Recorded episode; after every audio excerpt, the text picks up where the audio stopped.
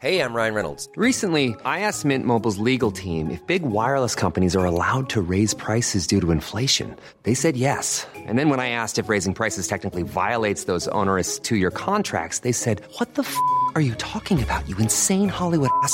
So to recap, we're cutting the price of Mint Unlimited from $30 a month to just $15 a month. Give it a try at mintmobile.com slash switch. $45 upfront for three months plus taxes and fees. Promo rate for new customers for limited time. Unlimited more than 40 gigabytes per month. Slows. Full terms at mintmobile.com. Twittergate. Ayer Elon Musk hizo públicos documentos internos de la empresa que acreditan las continuas interferencias y presiones políticas tanto de republicanos como de demócratas, pero sobre todo de demócratas, para conseguir que Twitter censure aquellos tweets que les son inconvenientes desde un punto de vista electoral. Veámoslo.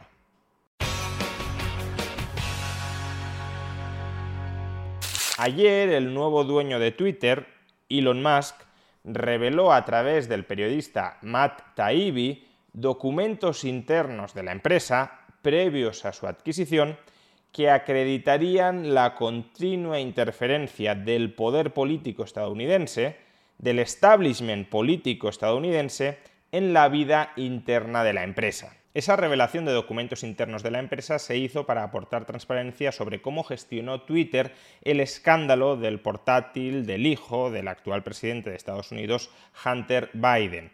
En el año 2019, el hijo de Biden dejó su ordenador personal a reparar en una tienda, nunca más fue a buscarlo y posteriormente el New York Post accedió a ese ordenador y a sus correos electrónicos privados donde se mostraba que los Biden, padre e hijo, podían ser corruptos. Y este asunto emergió semanas antes de las elecciones.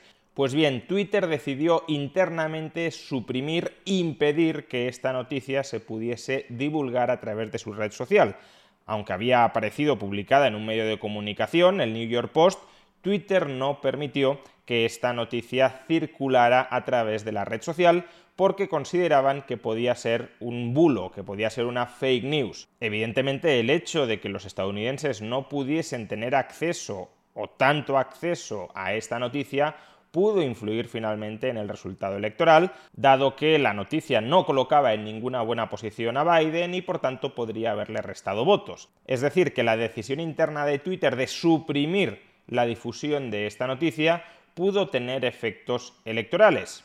Y es una noticia que años después, una vez Biden ganó las elecciones, claro, el propio New York Times ha confirmado como cierta. Es decir, que Twitter suprimió la difusión de una noticia real que era potencialmente relevante a la hora de determinar el voto de los estadounidenses tres semanas antes de que votaran.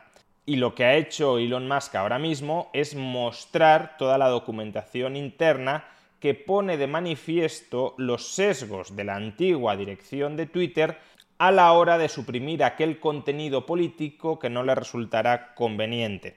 Sin embargo, en este vídeo no quiero hablar sobre los detalles específicos del caso de Hunter Biden, sino de problemas más estructurales que esta revelación de documentos internos de Twitter ha puesto de manifiesto. ¿Cuáles son esos problemas estructurales? Pues como digo, la interferencia y presión continuada del establishment político estadounidense sobre Twitter para que éste suprima aquellos tweets y aquellas cuentas que en un momento determinado les pueden resultar incómodos a los equipos de campaña de los principales partidos políticos estadounidenses, pero muy especialmente al Partido Demócrata. Fijaos en cómo nos relata los hechos el periodista Matt Taibbi. En un principio, Twitter era una herramienta brillante para posibilitar una comunicación en masa con carácter instantáneo, logrando así una comunicación global en tiempo real. En un comienzo, Twitter respetó su misión fundacional al darle a la gente el poder de crear y compartir ideas e información de manera instantánea sin barreras. Ahora bien, conforme el tiempo fue pasando, la compañía fue poco a poco añadiendo barreras. En un principio se diseñaron herramientas dirigidas a combatir el spam o los fraudes financieros, lo cual bueno, puede resultar relativamente razonable, dado que si Twitter se inunda de spam, la experiencia del usuario no sería vivible Y si en Twitter pudiese ser una víctima fácil del fraude financiero, pues entonces tampoco muchos querrían utilizar Twitter. Pero claro, conforme vamos añadiendo barreras a la libertad de expresión dentro de Twitter, aun cuando algunas de esas barreras, insisto, sean plenamente razonables, ¿qué sucede? Pues que ya surge el riesgo de instrumentalizar esas barreras en términos políticos. Y eso es lo que nos cuenta a continuación Taibi. Poco a poco, conforme fue pasando el tiempo, el equipo y los ejecutivos de Twitter empezaron a encontrarles otros usos a esas herramientas que originariamente habían sido diseñadas, recordémoslo, para suprimir el spam y los fraudes financieros. Personas ajenas a la compañía empezaron a reclamarle a Twitter que manipulara también el discurso, los discursos, los tweets dentro de la red social. Primero solo algunas veces después más a menudo y finalmente de manera constante. En 2020 las peticiones de sujetos bien conectados con la compañía para que suprimieran tweets eran un asunto rutinario. En este mail podemos observar cómo un ejecutivo le escribe a otro. Más tweets para revisar que nos han sido enviados por el equipo de campaña de Biden. Y la respuesta que obtiene ese ejecutivo es arreglado. Dicho de otra manera, el equipo de campaña de Biden les envió a los ejecutivos de Twitter un listado, justamente el que podéis ver en pantalla, de tweets que no les gustaban.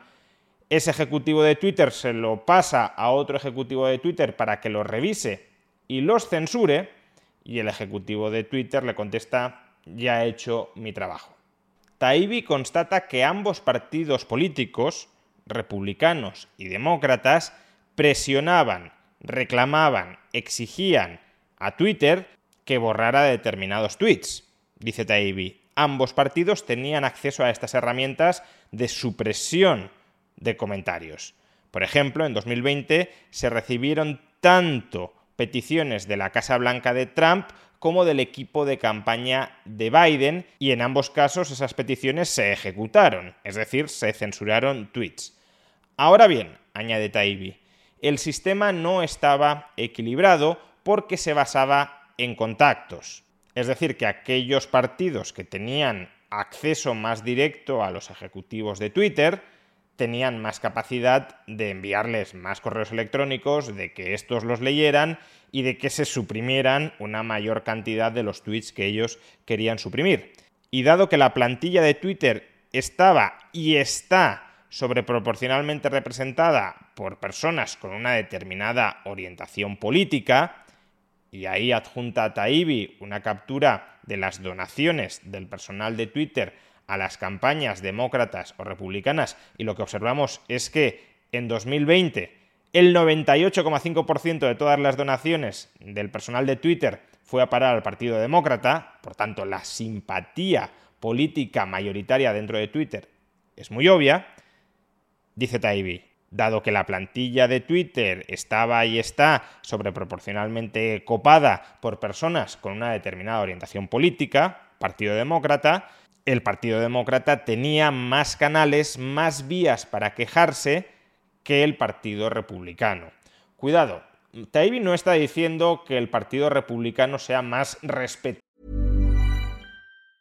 Jewelry isn't a gift you give just once. It's a way to remind your loved one of a beautiful moment every time they see it. Blue Nile can help you find the gift that says how you feel and says it beautifully with expert guidance and a wide assortment of jewelry of the highest quality at the best price. Go to BlueNile.com and experience the convenience of shopping Blue Nile, the original online jeweler since 1999. That's BlueNile.com to find the perfect jewelry gift for any occasion. BlueNile.com. Hi, I'm Daniel, founder of Pretty Litter. Did you know cats tend to hide symptoms of sickness and pain? I learned this the hard way after losing my cat, Gingy. So I created Pretty Litter, a health monitoring litter that helps detect early signs of illness by changing colors, saving you money and potentially your cat's life. Pretty Litter is veterinarian developed, and it's the easiest way to keep tabs on your fur baby's health right at home. Go to prettylitter.com and use code ACAST for 20% off your first order and a free cat toy. Terms and conditions apply. See site for details. I'm Sandra, and I'm just the professional your small business was looking for. But you didn't hire me because you didn't use LinkedIn jobs. LinkedIn has professionals you can't find anywhere else, including those who aren't actively looking for a new job but might be open to the perfect role,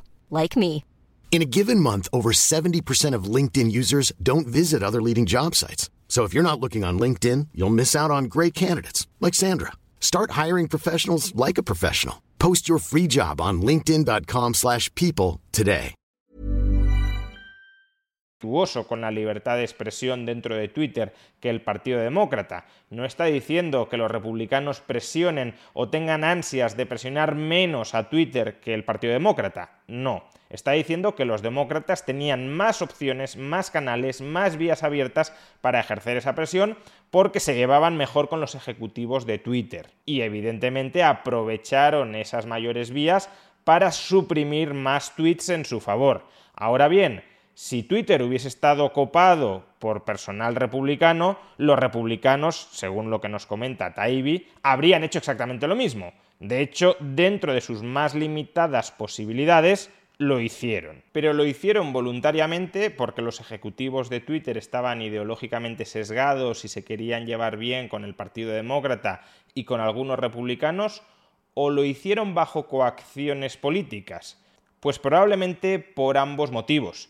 En los documentos que se revelaron ayer también podemos encontrar evidencia de que los políticos están amenazando continuamente a Twitter con que si no cumple sus órdenes, si no modera internamente como ellos quieren que modere, entonces terminarán regulando Twitter para imponer desde el gobierno la moderación que quieren conseguir.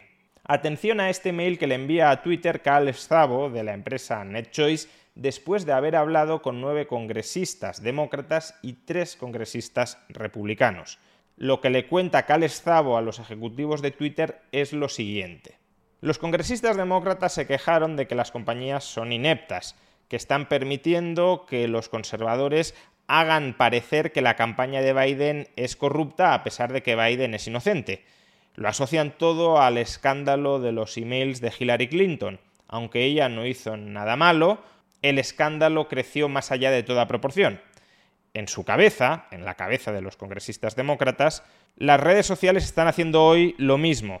Como normalmente no moderan lo suficiente los contenidos dañinos, cuando moderan, cuando censuran un contenido como el de ayer, la historia de Hunter Biden, entonces esa censura de la red social, esa supresión excepcional de esa noticia, se convierte en una noticia en el resto de medios de comunicación. Si las redes sociales estuvieran habituadas a moderar más, es decir, a suprimir más regularmente más comentarios, más tweets, más cuentas, más noticias, entonces los conservadores ni siquiera tendrían la tentación de usar las redes sociales como herramienta de desinformación o de manipulación. Todos los congresistas demócratas, los nueve a los que se entrevistó, estaban de acuerdo. Las redes sociales necesitan moderar, censurar, suprimir, más de lo que lo están haciendo porque están corrompiendo la democracia y haciendo creer a la población de que toda la verdad es relativa. Cuando se les preguntó cómo piensa el Estado actuar de una manera coherente a estas indicaciones, al mismo tiempo que respeta la primera enmienda, la que garantiza la libertad de expresión, contestaron, la primera enmienda no es absoluta. Lo que todo este contenido y mucho otro que se reveló ayer pone de manifiesto es que, por un lado, existe un contubernio claro entre algunos grandes ejecutivos de empresas tecnológicas y el establishment político estadounidense para, aliándose ideológicamente entre sí, manejar qué se puede decir o qué se deja de decir dentro de las redes sociales. Algo muy similar a lo que viene ocurriendo desde hace décadas con los medios de comunicación. Todos sabemos que los grandes periódicos, que además tienen una línea editorial marcada, están en contacto estrecho y directo con los partidos políticos cuyas ideas impulsan, patrocinan o defienden. Pues bien, aquí estamos ante un caso similar con la diferencia de que una red social no tiene línea editorial o supuestamente no la tiene y por tanto debería ser imparcial a la hora de permitir los comentarios en su interior. Pero es que en segundo lugar lo que este material también pone de manifiesto es que en gran medida los ejecutivos de la red social no tienen otro remedio que pasar por ese aro, porque los políticos están amenazando a veces en público y muchas ocasiones en privado, a las redes sociales con que si no moderan como ellos quieren que moderen, es decir, si no se autorregulan como los políticos quieren que se autorregulen, serán los políticos los que aprobarán leyes que regularán directamente el contenido en esas empresas, arrebatándoles autonomía de gestión interna. Por tanto, los ejecutivos de Twitter o tragan o tragan o censuran comentarios que no le gustan al establishment político o el establishment político se los censurará directamente. Esta, por cierto, ha sido la dinámica entre Twitter y la Unión Europea. Ahora que Musk ha comprado Twitter y que pretende impulsar una mayor libertad de expresión, pretende suprimir menos mails y menos cuentas dentro de Twitter, la Comisión Europea está amenazando a Elon Musk que si no se somete a las regulaciones europeas, será sancionado o incluso Twitter se llegará a cerrar en Europa.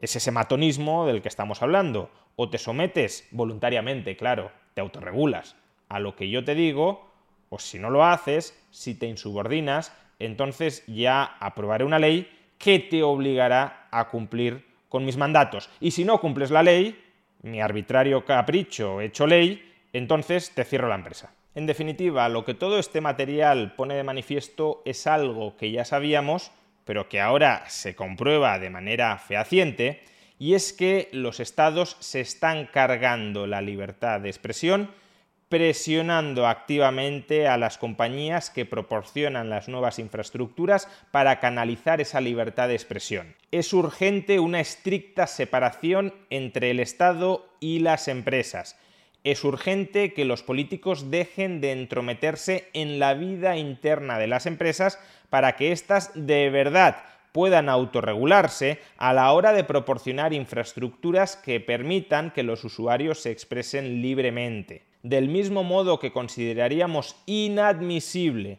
que un gobierno quisiera regular en su favor todos los periódicos de tirada nacional para que todos ellos suprimieran determinadas noticias que no le fueran convenientes a ese gobierno de turno, deberíamos considerar igualmente un escándalo que los políticos estén presionando diariamente a Twitter, a Facebook o a cualquier otra red social para que censure, para que silencie aquellos mensajes que no sean del agrado de ese poder político. Esto es un escándalo de primer nivel que no sé si pone en solfa más de lo que ya lo está la democracia, pero que sin duda socava de raíz los fundamentos de una sociedad libre.